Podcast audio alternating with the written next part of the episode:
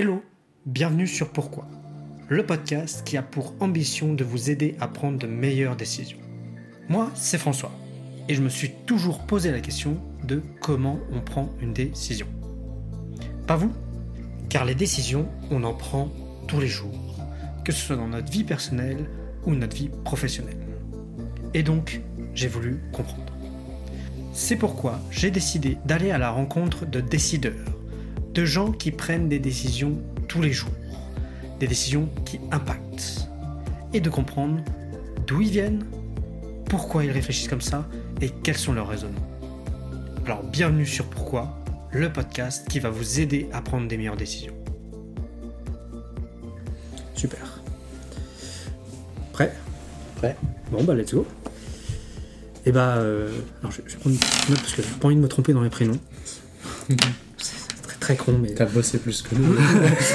Ah, je, me suis, je me suis un peu renseigné quand même parce que enfin, je, vous, je vous connais. Parce que ce, qui, ce qui est très marrant, c'est que je vous connais à travers votre boutique à Place de Beau- euh, Parlement. Ouais. Place du Parlement. Euh, parce que je. Alors, dans mon ancienne expérience, je travaillais avec mon réparateur. D'accord. Ok. Voilà. Donc, euh, on vous a vu arriver et, et, euh, tout de suite, ça nous a mis des signaux d'alerte. On travaillait sur le SEO avec lui. Ok. Et on a, on a, ça nous a mis des signaux d'alerte. On est, on est vite, vite venu voir ce que vous faisiez. Et puis on a, on a pas mal euh, regardé. Puis euh, bon, cette aventure s'est terminée et ça, mais euh, je me suis dit tiens, ça pourrait être intéressant parce qu'en plus j'ai entendu des choses sur euh, des, de vous sur le réseau et tout ça, donc euh, je me suis dit que ça pourrait être euh, vachement cool. Ok. Mais du coup, euh, Adelin, François, Kevin, merci de m'accueillir. De rien. Merci à toi. Euh, je vous avoue que c'est la première fois que je ne fais une interview à- avec trois personnes autour de moi. Donc, je vais essayer de faire au mieux. J'ai déjà fait deux, mais ça va être, euh, voilà, ça va être un vrai challenge. Donc ça va être cool. Euh, déjà, merci de m'accueillir dans vos locaux. Merci pour le petit tour aussi. C'est vachement intéressant. Ça m'évoque des choses parce que j'ai mon oncle qui fait euh, la- le même travail que vous, mais à titre indépendant. Donc quand je vois la dimension que vous avez, et que lui a, euh, ça me fait plutôt sourire et ça me fait appréhender, appréhender les choses un peu différemment. Mais euh, avant de rentrer dans le sujet du podcast et de, vous interroger un peu euh, sur euh, qu'est-ce que vous faites et ça, bah, je vous propose peut-être de vous, présenter. Qui êtes-vous et d'où vous venez Voilà, expliquez-moi comment a été créé et comment vous êtes venu à, à créer Fauneur. Euh, pour euh, un petit tour de table avant, comme ça. euh, Ouais, alors euh. François Vespieux, j'ai 26 ans. Je suis originaire de Vitré, donc euh, local. Euh, et j'ai commencé la réparation au lycée, on en parlera, je pense, après. Euh, moi, Revaud, du coup, j'ai 23 ans. Et euh, en parcours, j'ai fait un GEA, donc de la compta gestion. Et ensuite, euh, un bachelor marketing euh, que j'ai terminé, pas fait de master, euh, parce qu'on a lancé Fauneur euh, entre les deux. Et donc, originaire de, de Vitré aussi. Et voilà. Moi, Kevin euh, Gégo, donc moi j'ai 34 ans. Euh, moi je suis du monde de l'informatique, du développement, et j'ai un master en informatique. Et je suis originaire de- des Côtes d'Armor, euh, vers Loudéac. Ok. Oui, d'ailleurs, j'ai- je crois que j'ai tu- j'ai regardé un peu vos, vos expériences et tout ça. C'est vrai que vous avez des profils très très différents. Mm. Euh, comment vous êtes rencontrés euh, initialement en fait? Bah, L'histoire, c'est que j'ai fait le même lycée euh, qu'Adelin, euh, donc à Vitré, Ok. c'est Jeanne d'Arc. J'ai cassé mon téléphone pour bah, malheureusement et donc, quand j'étais au tout début du lycée malheureusement il n'y avait pas de réparateur à l'époque donc j'ai regardé sur internet comment on pouvait trouver une solution j'ai réparé une fois deux fois trois fois mon téléphone et puis après j'ai commencé à réparer les téléphones des copains et puis après des copains des copains et euh, Adelin également et en fait Adelin on a trois ans d'écart avec Adelin sauf que lui a sauté une classe moi j'en ai repiqué une donc on s'est retrouvé à peu près au, On s'est au même avait- mais un, une année d'écart, mais donc on, on- on se- côtoyait euh, tout en ayant chacun notre borne à part. Et donc au lycée, euh, euh, chacun réparait euh, pour ses copains. Euh, L'histoire, c'est que du coup, moi, je- après mon. Après Jeanne d'Arc, bon, après le lycée, je suis parti, en, je suis parti faire un, un IUT technique de commercialisation euh, à Laval pendant cette euh, formation, on devait créer une entreprise fictive. Et euh, donc, on cherchait un projet avec trois potes de promo de l'IUT. Euh, on a cherché un peu toutes les idées de boîtes possibles, imaginables. Et euh, bah, vu que j'avais déjà ce petit business, entre guillemets, bah, on est parti sur cette idée-là. Et euh, donc tous les quatre avec euh, mes premiers associés, donc l'entreprise s'appelait FACT FAKT. Euh, vu euh, qu'on voulait rentrer dans des IAE, donc euh, Institut d'administration, c'est une sorte d'école de commerce public, Ouais. et on sait que c'était assez compliqué d'y rentrer. On s'est dit, bah, autant créer vraiment la boîte pour notre dossier, ça peut être bien. Et donc on a vraiment créé cette, cette boîte, donc FAC, qui a duré deux ans. On faisait de la réparation de smartphones en point en avec un point en à Vitré et un point en à Laval. Euh, donc nous, on avait déjà cette petite activité. Euh, Adelin, lui, en parallèle, était en GEA à Rennes. Mm, Exactement, et donc en gros, euh, moi un peu comme François, j'avais commencé à réparer au lycée, euh, cassé mon téléphone, je l'avais réparé, j'avais fait le malin, et donc du coup, euh, une copine qui m'avait demandé. Et, euh, et donc euh, à la fin, à la fin de, de, mon GEA, j'en avais un petit peu marre, on discutait pas mal avec François, on a déjà eu des projets auparavant. Et, et donc du coup, on discutait pas mal et je dis bah tiens, moi j'aimerais bien monter ma boîte, je fais de l'intérim et le jour où ça fonctionnera, je switcherai finalement. Et François me dit bah écoute moi avec Fact, euh, euh, là on va se séparer euh, parce que bah on part dans des villes différentes et ça devient compliqué d'un point de vue logistique. Il dit bah t'as qu'à faire ça. Et je lui dis c'est vrai que c'est pas si bête, je sais réparer. Bon. Genre ça, je suis, on était en Espagne, c'était en août 2019, et entre les deux, je trouve quand même une alternance. Euh. Donc en fait, je me suis retrouvé à cumuler les deux de- euh, pendant, euh, pendant un moment. Donc là, en, en micro à ce moment-là. Et j'avais une problématique que François avait aussi, c'est que du coup, euh, comme on était en cours, euh, bah, parfois les gens nous appelaient euh, pour savoir quel était le tarif pour réparer un écran euh, d'iPhone 8, euh, une batterie, etc. Et on Mm. allait rappeler à la poste, ça prenait beaucoup de temps, etc. Ouais, parce que du coup, quand on a quitté l'IUT, donc avec mes potes de base, bah, il y en a deux qui sont partis à Rennes, un à Tours, et moi je suis parti en, à l'IA de Poitiers. Et donc, logistiquement trop compliqué, donc on a préféré fermer la boîte. J'ai recréé une micro, du coup, comme Adelin. Et je faisais ça que sur, euh, moi, que sur Poitiers. Donc j'exerçais plus du tout sur, euh, Ok. Vitré. Sur Et Vitré. Donc on avait cette problématique que bah, nous, les clients, quand on nous appelait, moi j'étais en cours, lui était en alternance et on pouvait pas y répondre. Quoi. Ouais, compliqué de- d'avoir un, ser- un service un peu continu, de- d'être. Euh, Ah bah, toujours, c'était, c'était artisanal au début, je me souviens, je réparais dans le bistrot de mes, de mes beaux-parents à l'époque.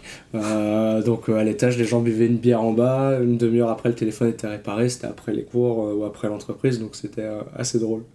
Et donc à un moment, ça devenait un peu compliqué, et là, dans un autre cadre, on rencontre Kevin. Et, euh, et donc, je sais pas si tu vas raconter un peu. Ouais, bah, du coup, on s'était rencontrés sur, euh, sur un petit projet qu'on avait avant. C'était tous les mois, on interviewait un chef d'entreprise. Ok. On l'invitait euh, autour d'une planche avec un petit verre de vin et il nous expliquait son parcours et les erreurs qu'il avait eues Mhm. et les conseils. Et nous, on posait nos questions. Un et bon puis- concept, ça. Ouais. C'était sympa, on a toujours fait Ah. des trucs un peu comme ça. Ah, c'est cool ça. Et c'est comme ça qu'on s'est rencontrés. Et Ouais. euh, en discutant, on voyait bien que si s'il y avait un projet euh, futur, on ferait quelque chose ensemble. Ouais, parce que du coup, c'est vrai que euh, on disait avant avec François, on a déjà monté des choses. C'était Mm. plus, on vendait des cadres en ligne, on avait essayé de faire des t-shirts, faire des projets qui n'avaient pas forcément fonctionné à l'époque, mais on avait développé nos compétences, que ce soit en marketing, en publicité et tout. Et puis voilà. Et on avait fait beaucoup ouais. d'associatifs aussi. Et d'associatifs aussi ensemble. Et, euh, et c'est vrai que à ce moment-là, du coup, euh, je me souviens, je rappelle, euh, enfin, un peu avant, je vois Kevin et je lui dis, bah écoute, c'est vrai que si demain on monte un projet, on a besoin d'un CTO, c'est toi, enfin, ça, ça fonctionne, quoi. Et ça fait son petit bonhomme de chemin. Et du coup, bah, je lui demande quelques semaines après, écoute, les concurrents ont un truc qui est génial, un module de devis en ligne, les gens peuvent choisir la marque, le modèle, ils ont le tarif, et si vraiment ils sont intéressés, ils nous recontactent. Je dis, bah, est-ce que tu saurais développer ça? Et Kevin dit, oh, bah oui, c'est trois fois rien. euh, Ouais, qu'on Euh, a je- démarré comme ça. on a démarré comme ça. Et je, je rappelle François, qui était en- pendant ses partiels, et je lui dis Ouais. écoute, euh, j'ai rencontré la personne qui nous a toujours manqué. Nous, on savait compter, on savait faire euh, du marketing, on savait vendre, mais par contre, la partie dev web, on ne l'avait pas vraiment. Et finalement, du coup, Ouais. Adelin, lui, a continué son master, son bachelor marketing. Et moi, après l'IUT, j'ai fait rien à voir. J'ai fait une licence 3 gestion et un master en finance. Et un master 1 finance. Et euh, donc, j'étais pendant ces fameuses partielles. Et euh, l'année d'après, j'avais un stage et je devais partir en année de césure après, euh, de base. Euh, et donc, du coup, on crée la boîte en mars. Mars 2020. On commence en février euh, 2020. Hmm. La boîte est immatriculée le 6 mars 2020, la date d'anniversaire d'Adelin. Un beau cadeau. Comme quoi. Voilà. Et euh, du coup, bah, on commence dans la cave de Kevin qu'on a réaménagé complètement euh, En deux jours, quoi, un week-end. en week-end en atelier. Et euh, là, le, que le- le- le ouais. Covid démarre. là. Ouais, ouais, le timing est parfait, c'est le- que c'est- c'est c'est 8 jours avant le, avant le, le premier confinement. Quoi. Ouais, c'est. enfin, c'est- D'un côté, c'est. Le timing était super, mais se dire euh, commencer une boîte alors que le Covid frappe. euh, ah, on a commencé sans le savoir qu'il allait frapper. Ouais, bien sûr, oui. Ça vous a pas fait peur En fait, il y a souvent des gens qui nous posent la question est-ce que ça vous a impacté? Mais en fait, quand on y repense, pas tant que ça, parce que nous, la chance qu'on avait, c'est que comme Ouais. on démarrait, on avait zéro charge. Ouais. Nous, même si on y avait deux fois moins de chiffre d'affaires qui rentrait, euh, en face, on n'avait pas nos salaires à payer. Au début, euh, François, tu étais en Donc moi stage. j'étais en- j'étais encore en stage en finance Ouais. sur Paris, mais du coup vu qu'il y avait Covid, j'étais en télétravail. Donc Mhm. moi dès que j'avais un client, bah, je me mettais en stand-by sur, euh, sur, sur- Meet là, sur euh, euh, Microsoft Teams, et euh, j'allais réparer le téléphone et je revenais bosser. Ouais. Et Adelin lui était en alternance, donc j'avais le chômage était- partiel euh, à l'époque. euh, c'était, on est, je sais plus comment on appelait ça. Ouais, c'était chômage partiel. euh, Mhm. où on était à domicile et donc du coup, bah, moi, j'étais, euh, j'étais dans la cave. et c'est marrant, on donnait rendez-vous euh, aux gens dans la rue. voilà, parce que du coup, ils avaient, comme c'était, un- on était considéré comme commerce essentiel. Euh, parce que bah, les téléphones, les gens ont besoin de communiquer. Mhm. Donc on avait le droit de rester ouvert. Et donc on donnait rendez-vous aux gens dans la rue. C'est une rue principale à, à Vitré. Et on leur disait bah, euh, revenez dans une heure, votre téléphone sera prêt. Et nous, on le réparait dans la cave. On va te montrer des photos, mais Ouais. ça faisait la moitié de, de la cuisine. là. Ah, c'est- Donc, pour témoigner, parce que comme on est à l'audio, relativement petit pour trois personnes dans une cave. Ouais. euh, Ouais, si on avait 20 mètres carrés, 15 mètres carrés, déjà, Ah, c'était pas mal. Et, et, et, et de tous les trois, là, de, c'est, une super expérience, mais euh, vous avez, euh, ce que vous me racontez, en fait, vous avez toujours une certaine volonté entrepreneuriale. D'où vous vient cette, euh, à tous les trois, parce que c'est quand même rare, de cette, un peu cette envie. Je sais pas. Personnellement, je pense que c'est que depuis tout petit, enfin depuis tout petit, depuis l'école, depuis Mm. le lycée. Le lycée où j'ai commencé, moi, à faire vachement d'associatifs Ok. à côté de mes cours. Et euh, Adelin, pareil. Ouais, Et du pareil, Bah, en fait, c'est que. euh, au lycée, je me voyais pas, euh, après mes cours, ne rien faire. Aller à la cons- Mm. jouer à la console ou autre chose. J'ai toujours fait du sport, j'ai toujours fait plein de- beaucoup d'associatifs. Et faire des projets, je sais pas, c'est ça qui me faisait kiffer. Donc, euh, Franchement, euh, pareil. Je- Un peu de personnes de ma famille, euh, mon oncle, euh, entrepreneur. Mes parents, quand même entrepreneurs, ils ont tenu un gîte pendant 20 ans. Mhm. Euh, mais ma mère était, bah, elle est toujours assistante familiale à côté. Et mon père avait un job aussi. Donc, mais un, peu entrepreneur quand même. Et après, je pense, ouais, toujours un peu cette envie de liberté, malgré tout. Du coup, bah, que nous offre l'entrepreneuriat, de faire un truc pour nous. Enfin, toujours branché, moi, personnellement. Donc, donc, je pense que ça vient de là un peu aussi. Moi, mais c'est vrai que mes parents aussi ils sont entrepreneurs. Donc, J'ai toujours été dans, cette, euh, Dans ce milieu. dans ce milieu de pas mal euh, travailler. Et euh, un peu ce côté liberté aussi. euh. Ouais, clairement. Je pense que c'est le plus. Ouais, ouais. Avec du recul, c'est plutôt ça, je pense. ouais c'est J'ai jamais été- Dire, Enfin, je, vois bien, même euh, à l'IAE, j'ai- je, je pense que j'ai passé 80% de mon temps pour les assos, les B2, les trucs comme ça, ouais. par rapport à 20% pour les cours et encore. Ouais. Et même au lycée, j'ai jamais été très bon élève. Mais par contre, pour les assos, je me donnais quoi. Ah, Il y, a- il y a ce truc un peu aussi avec l'associatif. Euh, moi, côté, euh, je suis co-président d'un festival de musique. Et donc, du coup, toujours eu cette envie euh, bah, de, de créer aussi des projets. Et je pense, euh, pareil avec, euh, avec Francis, euh, au niveau de bah, d'avoir des gens, on monte un truc, euh, Mm.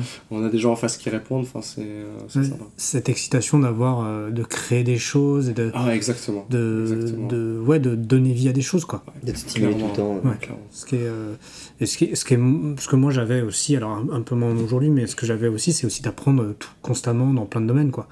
Quand, quand j'avais, de ce que j'entends et de ce que je vois un peu de votre histoire, c'est, c'est aussi cette histoire de, de toujours vouloir apprendre et, et La curiosité, en ouais, fait. euh, de voir des choses, quoi. Mm.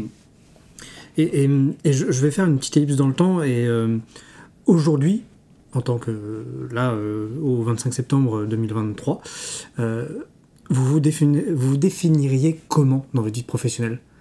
Si demain je, je vous dis, euh, voilà, comment tu te définis euh, là, maintenant? En tant que, genre, euh, par rapport à notre poste ou par rapport à notre. euh, par rapport à votre vie professionnelle? Euh, moi, je dirais plutôt un créatif, plutôt Ouais. de ma nature euh, plutôt euh, plutôt euh, créatif et, euh, et, euh, un peu euh, tête dans- enfin on y va tu vois un créatif optimiste Ouais.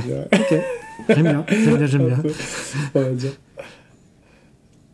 Je vais te poser une colle, j'ai l'impression. Euh, Kevin, euh, que je réfléchis, je te laisse. Ah, en fait, euh, un peu entre tous les trois, euh, Adlin est hyper euh, optimiste. Peut-être François un peu euh, plus euh, pessimiste. Moi, je suis un peu entre les deux.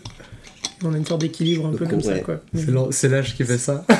La sagesse, ouais. je pense. Moi, je suis très euh, plutôt euh, exécutif, exécutant, exécutif euh, opérationnel. Euh, donc, un, beaucoup plus terre à terre qu'Adelin. Donc, on a, un Ouais. mix, on a un mix parfait d'Adelin qui, qui voit demain et moi qui suis plus dans le aujourd'hui. Avec un Kevin qui, euh, de par son expérience dans l'industrie, est plus concret. Et euh, alors le fait qu'aussi, moi je suis dans les chiffres, je suis plus tempéré. Je suis un peu. euh, je suis un peu la tête comptable du groupe qui dit non les gars, du calme. Mais euh, donc ça fait un mix parfait. On- Bah, c'est vrai qu'au moins quand on, quand on discute, euh, ça permet vraiment d'avoir euh, du débat, de l'échange. Ouais. Et parfois, moi je me dis, c'est vrai que si entrepris tout seul, putain, j'aurais fait des conneries. euh, mais Je pense que si on écoutait, si on écoutait que Adelin, on, se serait planté parce qu'on serait allé trop vite sur plein de sujets. Si on m'écoutait que moi, on se serait planté parce qu'on serait pas allé assez vite. Ouais. Et donc fallait écouter Kevin. Ouais. On fait un mélange. C'est- en fonction des situations. Après, il y a des trucs, en fait, tu vois, par exemple, il y a des trucs sur lesquels il faut être optimiste et d'autres, faut l'être un peu moins. Et donc, c'est plutôt en, en vérité un contexte. C'est le contexte Ouais. qui va donner beaucoup de choses. Et tu vois, tu parlais de décision au début, c'est surtout ça aussi qui oriente. C'est que, en fait, tu peux avoir la même question, mais dans deux contextes différents. Et, et parfois, il vaut mieux que ce soit quelqu'un qui réponde. Et dans un autre contexte, il vaut mieux que ce Mm. soit quelqu'un d'autre qui réponde. Et justement, euh, on, on en vient un peu à la, à la décision hein, de. Parce qu'aujourd'hui, vous êtes trois cofondateurs. Pour donner un peu de situation, et bien sûr, vous, vous ajustez les chiffres hein, si, je, si, je me trompe, mais trois cofondateurs, une quinzaine de salariés, en, à Plus peu que près 20 autant. même. Presque 20, ok. Euh, donc ça fait une belle structure qui a en plus, euh, d'après ce que j'ai compris un peu dans la presse, euh, euh, va augmenter assez rapidement et prochainement, enfin sur, sur 2025.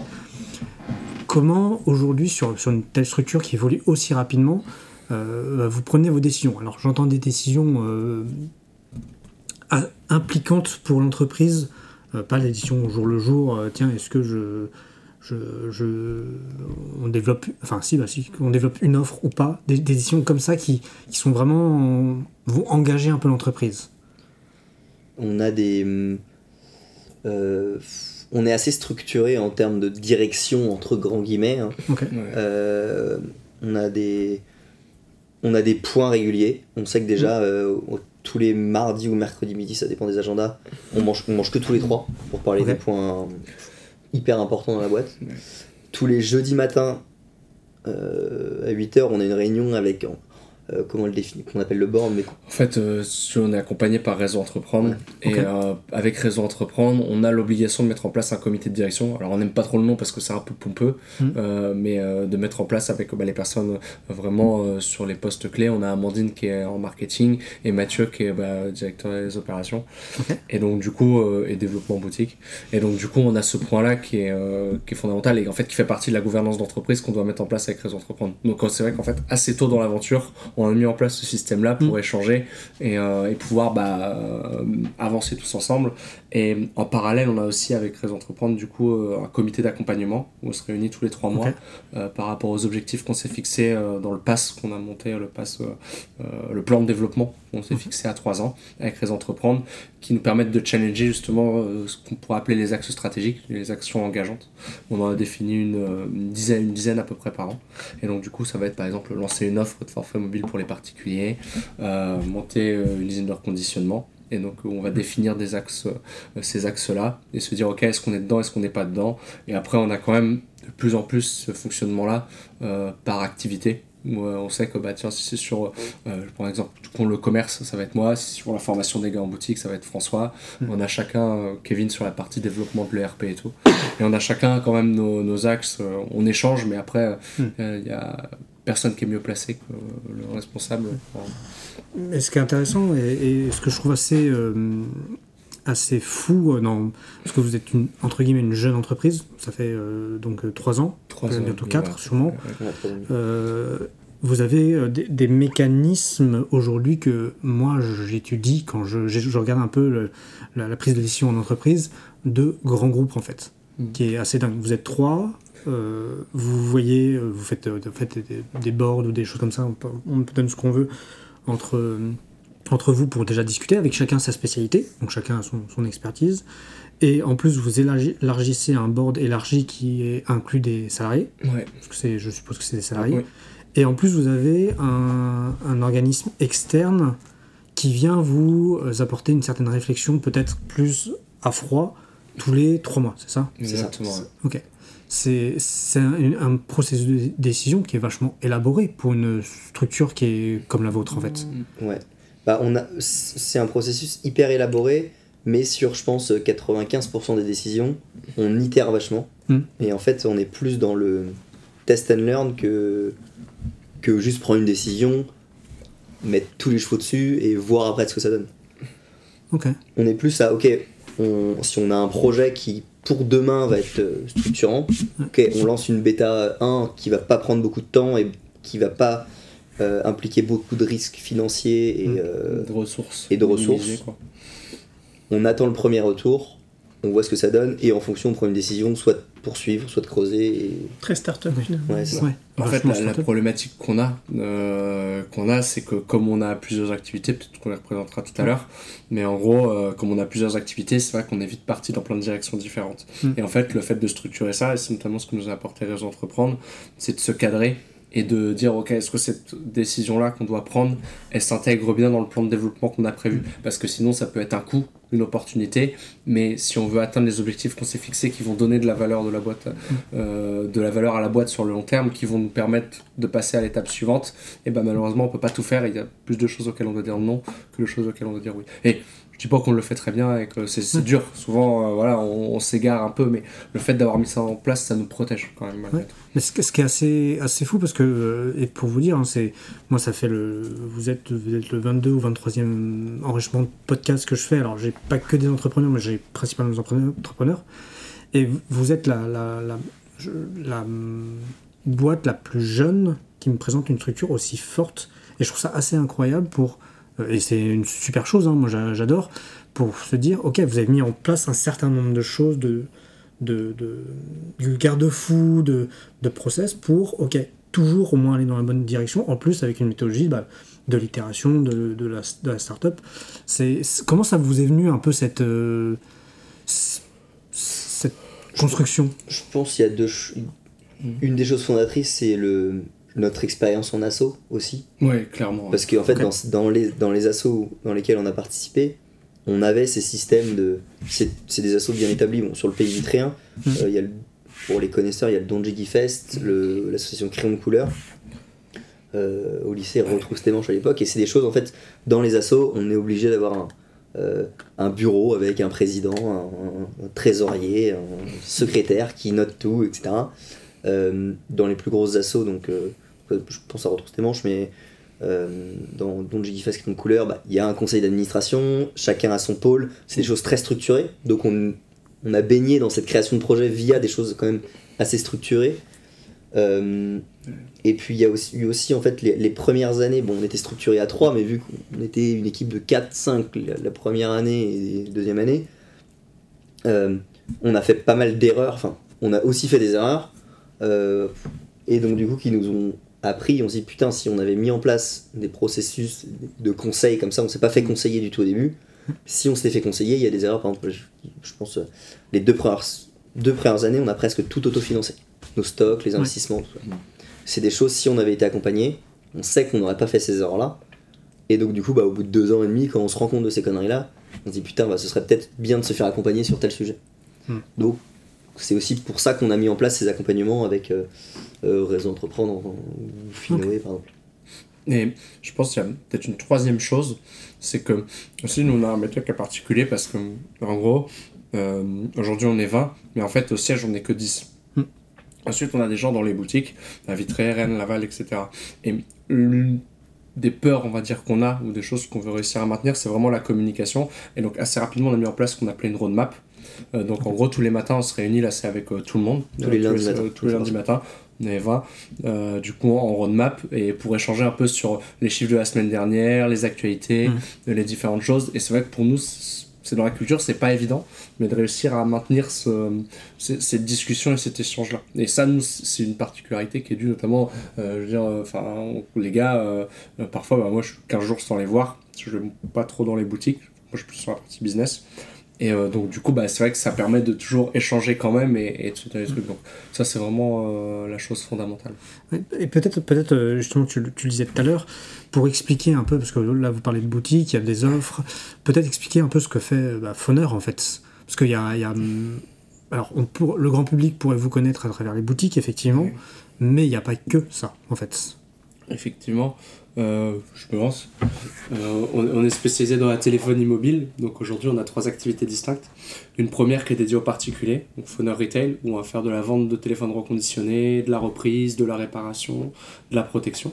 Et donc là on a trois boutiques dans l'ouest. Dans, dans et donc l'idée là c'est de se faire accompagner par Réseau Entreprendre pour en ouvrir 12 nouvelles d'ici 2026. Euh, en parallèle de ça, on a construit une offre pour les professionnels. On va proposer les mêmes services. Ça s'appelle Phoner Business. Et on fait en plus la gestion de flotte et les forfaits mobiles. Et donc là, on est euh, opérateur télécom sur le réseau d'Orange. On appelle ça MVNO euh, d'un point de vue technique. Et donc en gros, euh, on est connecté chez Orange, mais on construit nos propres forfaits. Mm. Et donc là, on accompagne des entreprises. Ça va de la PME de 25 personnes à l'ETI de 4000, 5000 on adapte vraiment notre offre. Euh, et la dernière activité en date, c'est le reconditionnement de smartphones. En fait, on a fait le choix que tous les terminaux que l'on distribue à nos clients, que ce soit euh, des particuliers ou des professionnels, euh, bah, aient un téléphone qui était reconditionné par nous. Parce que c'est le point en fait dans, le reconditionnement, c'est vraiment la qualité. Il y a des SAV assez importants et nous, ça nous permet de maîtriser cette qualité-là en interne. Et l'activité historique a donc été la, la réparation. Oui, exactement. le, retail. Euh, je comprends la, partie euh, business, c'est aussi logique, mais pas devenir opérateur, même adosser un gros réseau, hein, c'est un, step énorme. En fait, enfin, moi où je travaillais avant, on avait vu qu'en fait, euh, certains, certains types d'opérateurs en fait, n'avaient pas tous la même qualité. Hmm. C'est-à-dire qu'on pouvait avoir le réseau Orange. En vrai, on n'avait pas la, qualité Orange, il y avait une sorte d'intermédiaire entre les deux. Ok. Et donc, euh, du coup, euh, on a commencé à donc, euh, équiper les pros avec nos téléphones. Et ils nous ont demandé si on pouvait faire du forfait avec. Et en fait, c'est là où on a commencé à regarder ce qui, ce, qui, était possible. En fait, par API, en fait, on peut, via, par programmation, en fait, venir euh, créer des lignes euh, mobiles. Donc en fait, nous, on fournit une interface euh, à nos clients. On leur fournit des cartes SIM qui sont brandées à notre nom. Et en fait, le client, en un clic, active sa SIM et sa ligne. donc du coup, c'est quelque chose qui, qui a beaucoup plu. Ah, parce que la, la problématique... Bah, c'est en termes de... Ça a été quand même assez lourd à développer et à mettre en place, mais en fait, c'est que ça c'est un projet qui a presque. On a trois ans et demi, mais c'est un projet qui a déjà deux ans passé. Et c'est petit à petit, on a ajouté des fonctionnalités et on a amélioré la solution pour arriver à une solution qui est plutôt complète aujourd'hui. Et le truc, c'est que pourquoi en fait on est devenu MVNO, donc on proposait nos propres forfaits, mmh. pas simplement courtier, c'est qu'à l'époque, en fait, euh, la spécificité euh, qu'on a, c'est que tout le RP, euh, le CRM, etc., pour gérer la relation client, le reconditionnement, les lignes mobiles et tout, a été développé par Kev. c'est son métier. Et donc, du coup, on se disait quand on allait démarcher les entreprises pro, on allait leur pousser une interface pour qu'elles puissent mmh. demander des réparations, commander des terminaux. Et en fait, le fait de passer par un courtier, euh, bah, ça les aurait fait sortir euh, donc un courtier par exemple un Coriolis où nous on prenait une commission et on vendait des lignes Coriolis sur le réseau d'SFR et donc ça les aurait fait sortir de l'interface. Et donc nous c'est pas ce qu'on voulait. On veut plutôt que le client quand il vient chez nous il a son interface Founder Business où il peut tout gérer à l'intérieur et c'est simple pour lui. C'est pour ça qu'on est devenu et pour les pros aussi c'est plus simple d'avoir une seule facture que d'avoir en fait plein de factures un peu partout.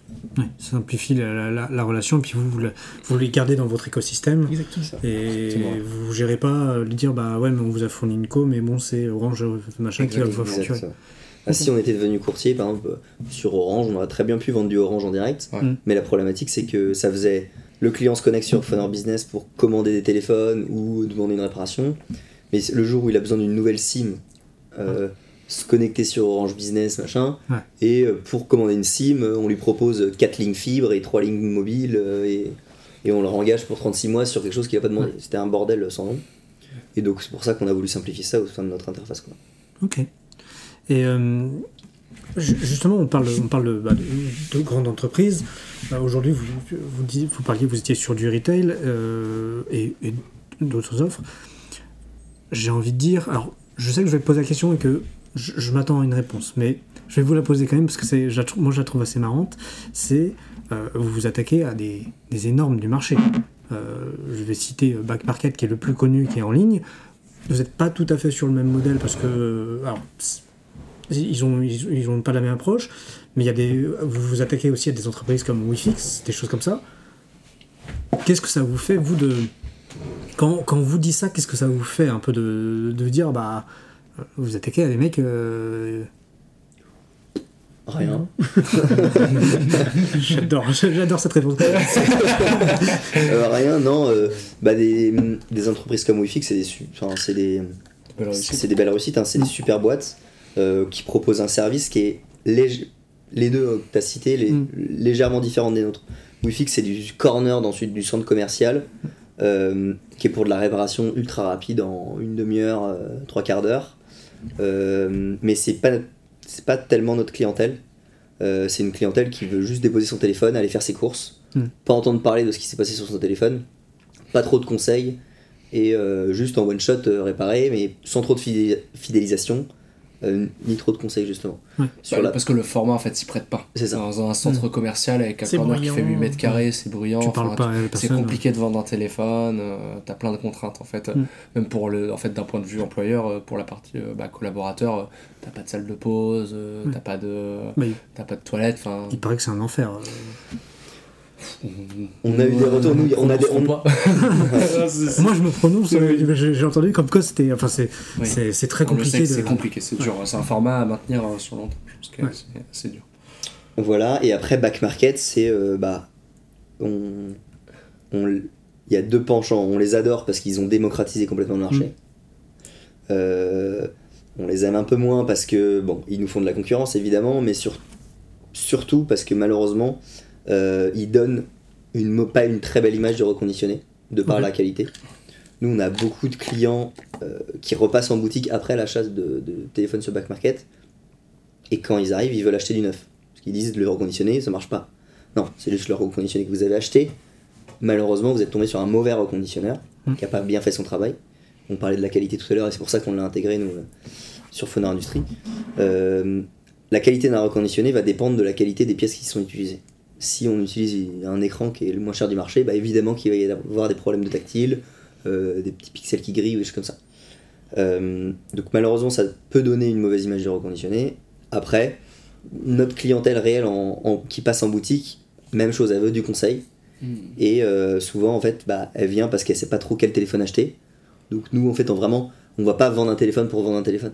C'est en fonction du modèle qu'elle avait auparavant et surtout l'utilisation. Une personne qui utilise son téléphone que pour passer des coups de fil, envoyer des WhatsApp et prendre 2-3 photos euh, tous les 6 mois, ça sert à rien de passer sur la Rolls-Royce du téléphone. Quoi. Hmm. Euh, on va vraiment, con- euh, en boutique, orienter vers le, la bonne gamme de téléphones. On a des gammes dédiées en fonction bah, d'un utilisateur intensif, euh, modéré, etc. Donc on a vraiment ce côté conseil, et donc les gens viennent vraiment dans les boutiques pour avoir ce conseil. Et au-delà de ça, du conseil, c'est surtout bah, la mise en route du téléphone, le transfert des données de l'ancien dans le nouveau, euh, qui peuvent évidemment pas faire en ligne euh, sur des sites comme Back Market. Euh, donc techniquement en fait, 'fin, on, vend à peu près le même produit, donc c'est des concurrents mais indirects. Après, il faut voir aussi que Back Market ne reconditionne pas ses produits. C'est ça. Une place de marché où il y a des reconditionneurs qui s'inscrivent et qui vendent. Il- Donc il y a toutes les qualités. Ouais. Puis eux, ils ont un système de dégradation où. euh, des- en fait, oui, ils référencent des, des réparateurs ou des reconditionneurs. C'est ça. hein, C'est c'est- Ils référencent des reconditionnaires en fonction de la qualité, donc leur taux de SAV sur la plateforme, Mm. euh, et, euh, Ouais, du prix aussi. et du prix, en Mm. fait, c'est un système de buy box où euh, le meilleur en, en prix et en SAV et en délai de livraison remonte en haut et c'est ceux qui, en- qui vendent le plus.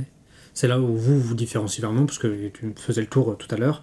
euh, vous, vous faites tout en interne, quoi. C'est ça.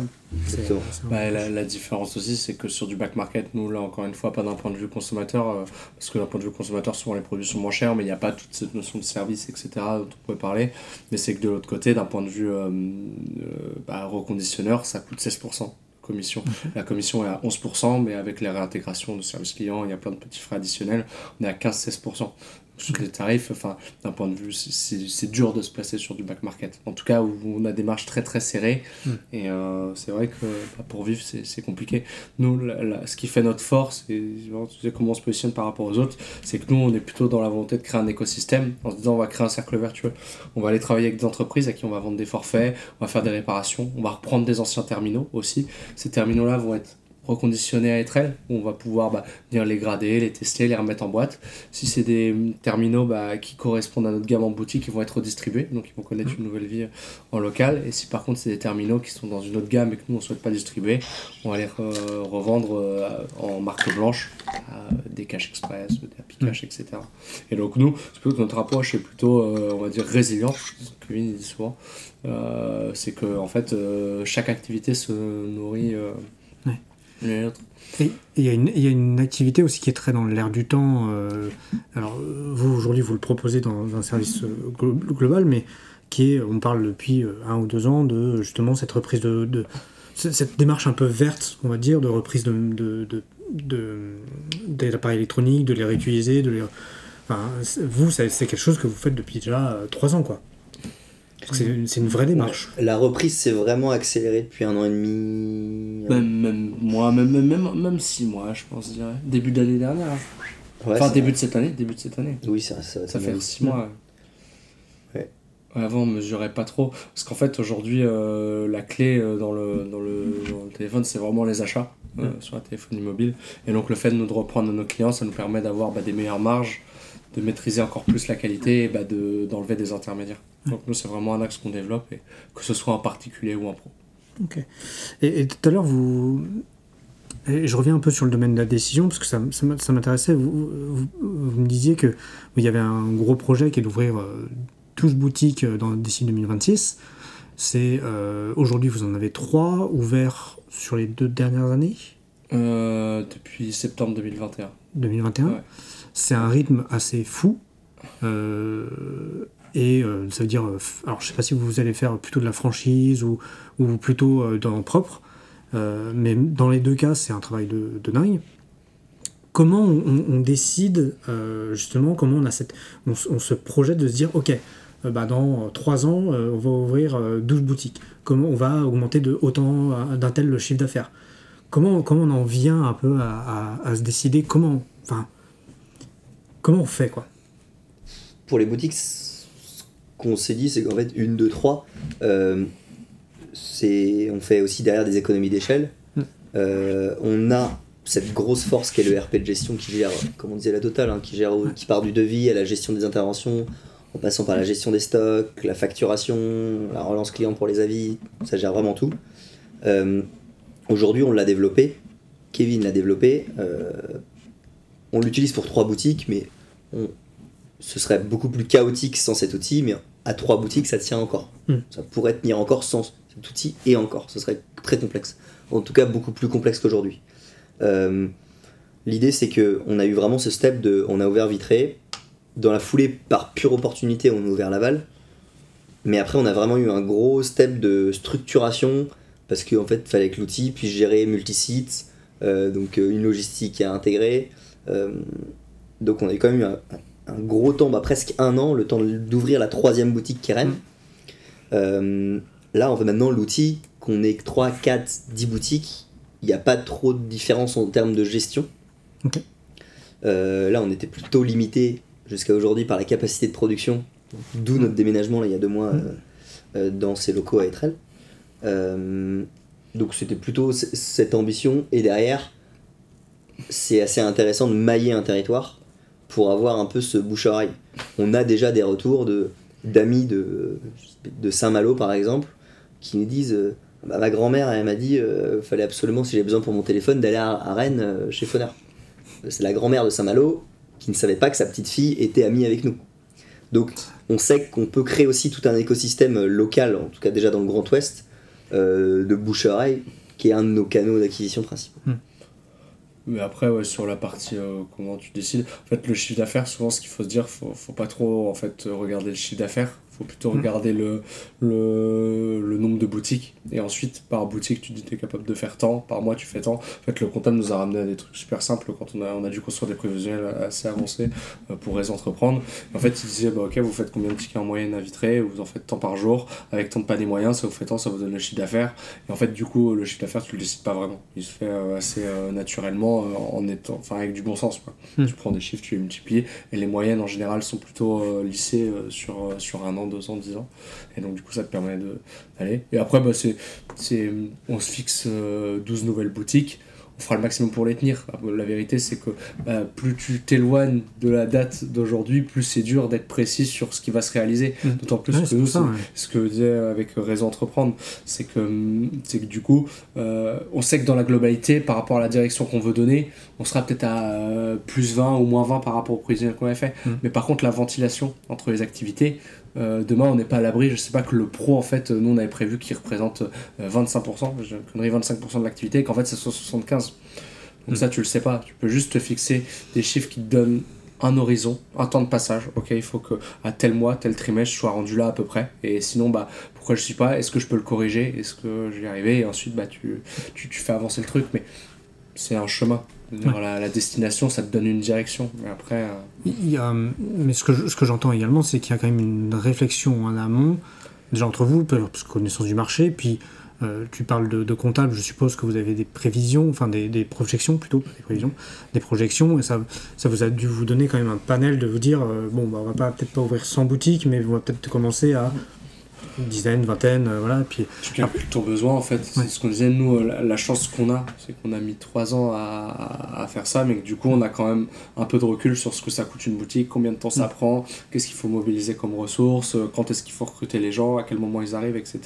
Et donc, ça te permet d'affiner. Et, et nous, y a plein de fois, en fait, on a fait le prévisionnel et au bout de 6 mois, on réagit, on dit, bah non, en fait, là, on va pas être dedans. Mm. Tu vois, à la fin d'année, là, on devrait ouvrir une boutique. Euh, bah, Etrel nous a pris plus de temps que prévu. On ouvrira une boutique qu'en janvier ou février. Tu vois, on sait que si on veut l'ouvrir en janvier-février, il faut qu'en en décembre, on ait un local et qu'on commence à s'engager sur, euh, Mm. sur des signatures de droit. Donc tu le fais évoluer comme ça en permanence. C'est jamais figé. ce qui, est, ce qui est intéressant, parce que ça veut dire que vous avez une vision très souple Ouais, de la gestion, et ce que tu disais un peu de l'itération, hein, clairement. de- très souple, de- alors que vous auriez pu dire, ok, il faut qu'on tienne notre planning, on s'est dit que en décembre on devait ouvrir une boutique, bah elle va ouvrir quoique, et on va mettre l'argent quand même quoique. on reste. Bah, ce, ce côté très souple nous permet aussi de pas prendre des décisions bêtes entre guillemets. On, on aurait pu prendre la décision, ok, on, on ouvre une boutique, euh, On signe n'importe quoi. on euh, signe n'importe quoi. Fin no- pour fin novembre, début décembre, on est plus tard début décembre, on a une boutique. Mais finalement, c'était, on sait que c'était aussi se mettre une balle dans le pied parce qu'on aurait une boutique peut-être pas au bon endroit, peut-être pas avec la bonne équipe. Au vu de là, la problématique se trouve, c'était les trails et la capacité de production, donc sûrement pas avec les stocks en face. Donc Mm. si on n'a pas les stocks en boutique, il n'y a pas les ventes qui vont en face. Donc on est loin des prévisionnels. Et derrière, financièrement, on se met une grosse balle dans le pied. Donc on préfère décaler, avoir tous les, tous les points alignés, entre guillemets, et, euh, et justement, grâce à ça, pas se, pas se limiter pour demain en voulant accélérer trop aujourd'hui. Quoi. En fait, tu te rends compte que ça, ça coûte souvent plus cher de rattraper euh, une merde que euh, d'attendre un petit peu et de le Mm. faire euh, bien. Et après, ça veut pas dire que tu vas être bien à 100%, mais c'est qu'il faut se dire, ok, il me faut au moins 85%, 90% des critères qui soient dans le vert. Il y a toujours une part d'incertitude, mais je sais que si j'ai ça, Mm. ok, on peut y aller. Et après, il y a de l'ajustement, mais faut être prêt à le tolérer. Donc si, si je, je traduis un peu, vous me dites, hein, c'est qu'il y a quand même, lorsque vous dites, il y a une grosse décision, vous, bon, vous échangez entre vous, je suppose, vous discutez et tout ça, vous en discutez avec des gens extérieurs, et il y a quand même toute une liste de critères, euh, alors notamment pour l'ouverture de boutique, plus facile d'avoir une, une liste de critères, dire ok, bon bah, faut que euh, 80-90% des critères soient ouverts pour qu'on y aille. C'est un peu ça en fait. En fait, c'est Réseau Entreprendre qui nous a fait la. On parle beaucoup de Réseau Entreprendre, mais franchement, à tous les entrepreneurs euh, qui démarrent, que ce soit première, de reprise, etc., ils ont plein de programmes adaptés. C'est vraiment l'une des meilleures décisions, je pense, qu'on ait Mm. prises depuis le début de Funner, de se faire accompagner. Et en fait, il nous disait l'idéal quand on ouvre des magasins comme ça, c'est de définir euh, notre liste euh, minimum. En gros, si on a une boutique qui est un peu plus dans le dur, parce que c'est produit quand on a ouvert, par Mm. exemple, du Laval ou du Rennes, euh, au début, on peut pas euh, laisser, entre guillemets, le choix sur certains facteurs. Par exemple, quand on ouvre, on doit être certain d'avoir la meilleure équipe.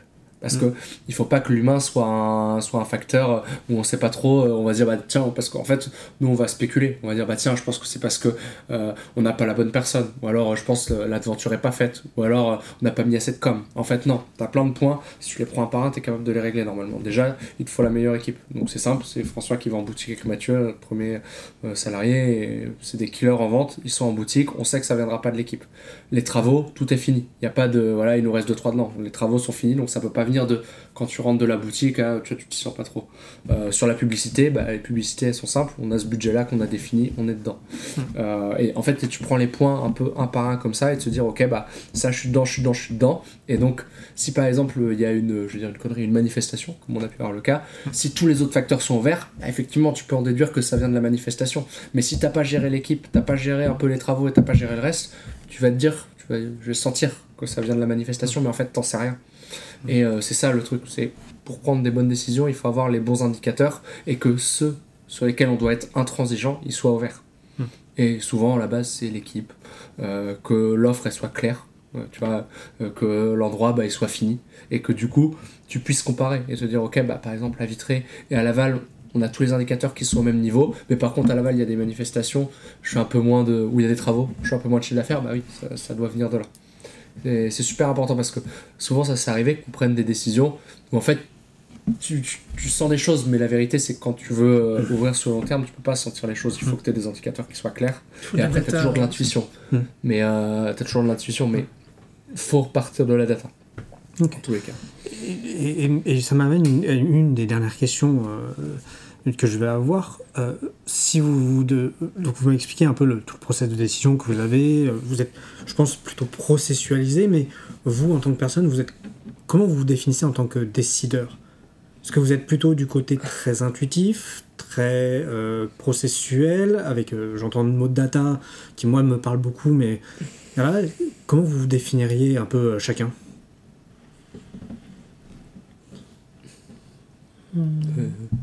Là, moi, ouais, je pense que. Enfin, je suis quelqu'un qui m'écoute beaucoup. Mm. Donc, j'écoute beaucoup mon instinct.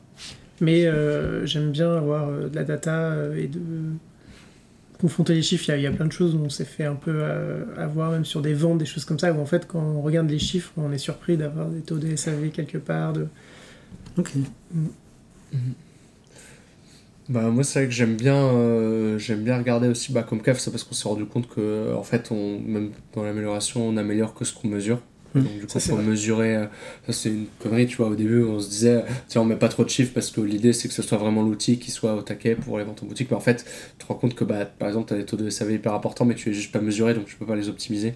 Mm. Donc, euh, les chiffres super importants. Et après, euh, je sais que moi j'aime bien échanger, euh, tu vois, euh, je sais pas, prendre le téléphone, j'appelle quelqu'un que je connais dans le truc, je lui en parle, etc. Une, deux, trois personnes, quatre.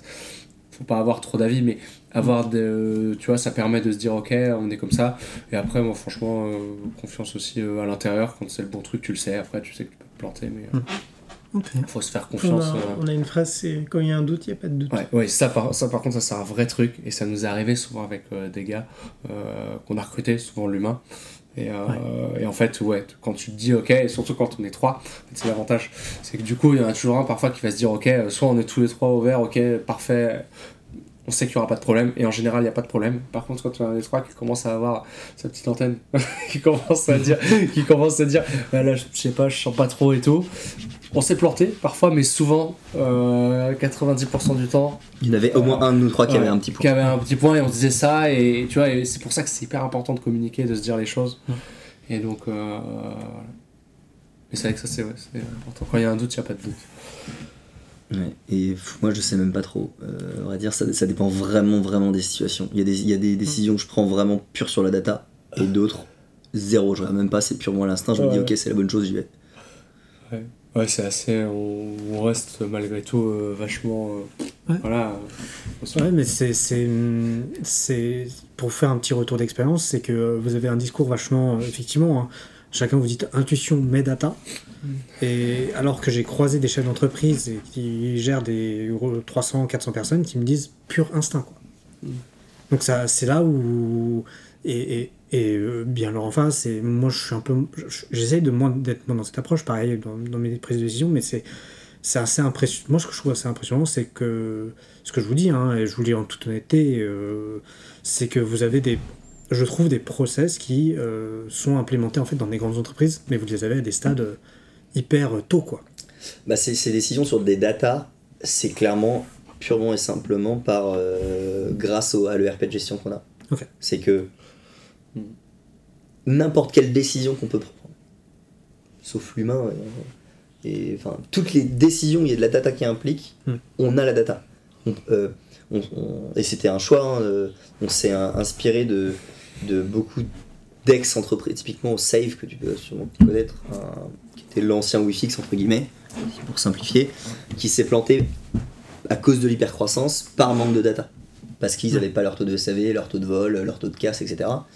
Euh, et donc c'est pour ça que de base on s'est dit ok il nous faut un outil hyper poussé dans la data. Euh, et donc toutes les décisions, n'importe quelle décision où il y a de la data qui rentre en jeu, Hmm. la data on l'a donc on l'exploite. Mais alors qu'on sait que on a pas mal de potes qui ont des boîtes aussi. euh, tout- toutes ces données financières et purement techniques, ils les ont pas, pas à l'instant T. Ils sont obligés d'attendre un bilan ou, une- ou un closing. Et du coup, bah, ils prennent des décisions des fois sans avoir les datas. C'est vrai que où je travaillais avant pendant 10 ans, euh, c'était un peu ce système-là aussi, un ERP en interne et euh, qui est hyper abouti. Et donc, euh, bah, on est un peu, enfin, moi j'ai un peu cette, euh, cette façon de voir, ouais, cette culture. Culture. Et enfin, c'est surtout sur une décision de stock mini, bon bah, Ouais. moi en tant que. bah, on a commencé à définir les stocks mini sur des. euh, quand j'étais encore, quand je passais encore beaucoup de temps en boutique. Hmm. Ok. D'un point de vue instinct, moi je me rappelle à l'époque, d'un point de vue instinct, ok, bah c'est euh, écran d'iPhone 8 noir, écran d'iPhone 11 euh, et écran de Samsung machin. C'est ce c'est ce qu'on vend le plus. Voilà mon instinct. Parce que j'avais l'impression de vendre, c'était ce que je vendais le Hmm. plus.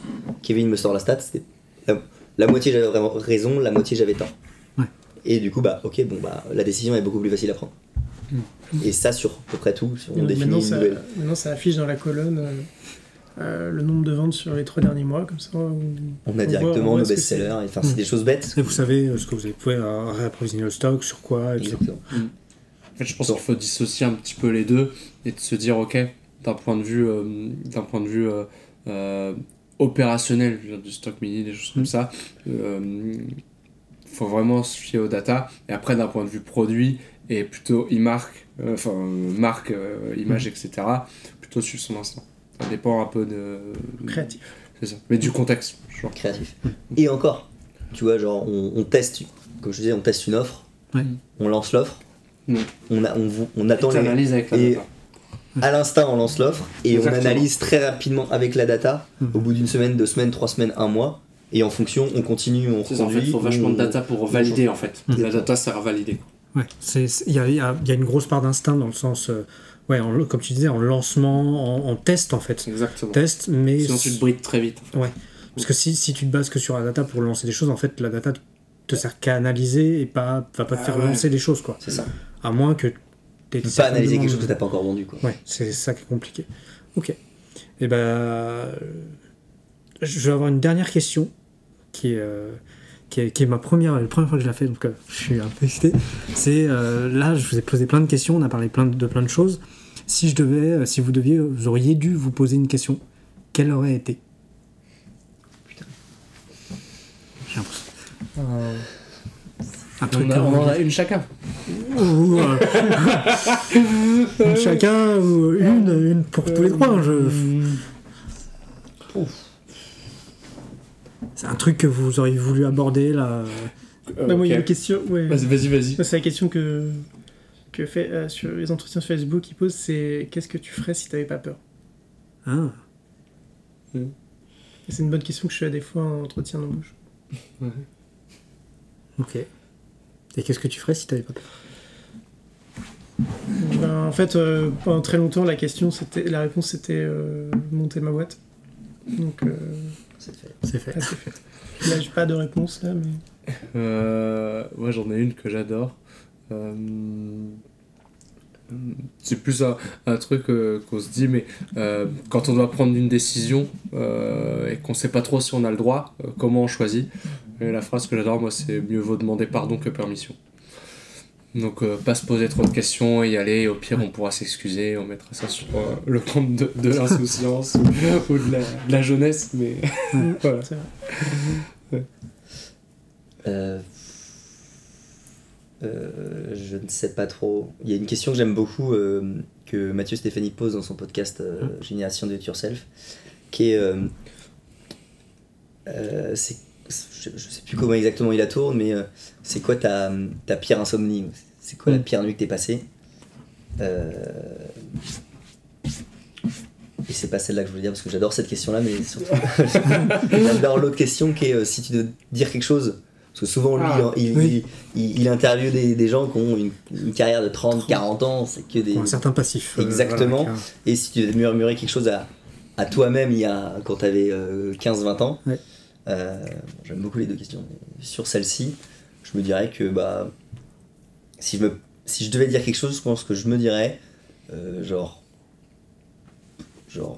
euh, faites tout ce que tu as envie de faire sans penser trop à ce que disent les gens et, Mm. et euh, juste kiffe, fais ce que tu as envie sur le moment et oublie que tu une chance, fonce comme disait Claude Nice, Ouais, mais c'est c'est une belle. euh, C'est un état d'esprit où. euh, alors, bien sûr, toujours à- dans une certaine mesure, hein, on n'est pas non plus euh, à aller euh, faire des choses complètement folles, mais de, je suis assez d'accord de ne pas écouter les autres, en fait. Mm.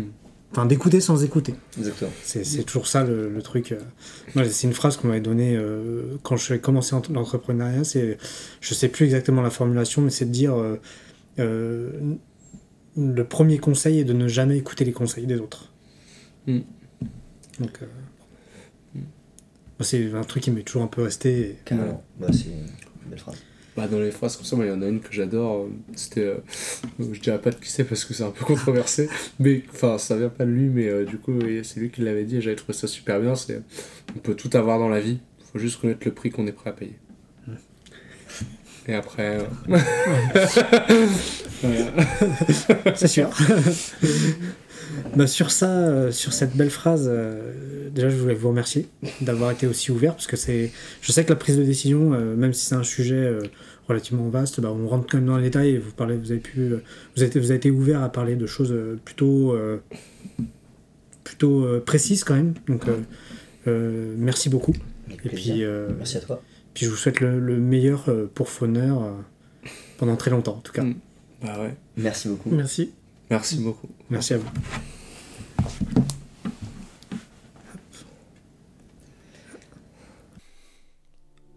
Voilà, c'est fini. J'espère que ce podcast vous a plu. Moi, j'ai adoré. J'espère qu'il vous aura permis de comprendre un peu comment mon invité réfléchit, comment il aborde les situations. Si vous avez aimé ce podcast, je vous invite à vous abonner, à liker et à surtout, surtout, le partager si vous pouvez. Merci beaucoup et à dans deux semaines.